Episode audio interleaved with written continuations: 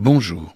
Elle s'appelle Sarah Nemtanou. Elle est violoniste. Elle fait partie de ces gens très irritants qui sont à la fois très talentueux, qui irradient, que ce soit dans leur travail ou dans leur vie, et qui dégagent une sympathie immédiate. Sa sœur Déborah est également une merveilleuse musicienne, violon solo, l'Orchestre de Chambre de Paris. La famille, du reste, n'est pas avare de talent, puisque leur père, Vladimir Nemtanou, né en Roumanie communiste, fut longtemps violon solo de l'Orchestre national de Bordeaux. Il émigra en Israël avec sa femme, également artiste, en 1980, la Roumanie de l'époque vendant entre guillemets ses juifs à Israël. Au bout d'un an, le couple vint vivre en France et Vladimir Nemtanou devint donc ce violon solo de l'Orchestre national de Bordeaux que j'évoquais. Sarah, à l'âge de 20 ans, est quant à elle devenue violoniste super soliste de l'Orchestre national de France, fonction qui demande à être à la fois un merveilleux instrumentiste et également un élément fondamental de l'orchestre.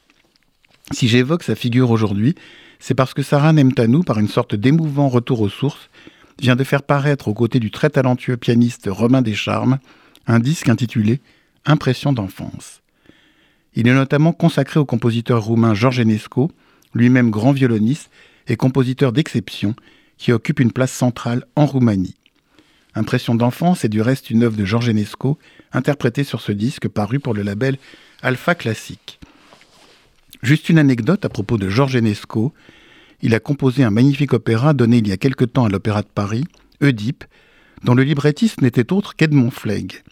Edmond Flegg, avec lequel Enesco collabora dix ans sur cet opéra, fut le grand poète que l'on sait et un écrivain marquant du judaïsme. On sait moins qu'il fut président d'honneur des éclaireurs israélites de France, dont on célèbre le centenaire cette année. J'ignore si la violoniste Sarah Nemtanou fit partie des éclaireurs israélites de France, mais quoi qu'il en soit, le disque qu'elle propose aux côtés du pianiste Romain Descharmes, Impression d'enfance, est magnifique. Un disque aussi beau que passionnant, à écouter sans attendre. Quant à moi, j'aurai le plaisir de vous retrouver dimanche prochain pour une nouvelle interview. Bonne journée sur RCJ.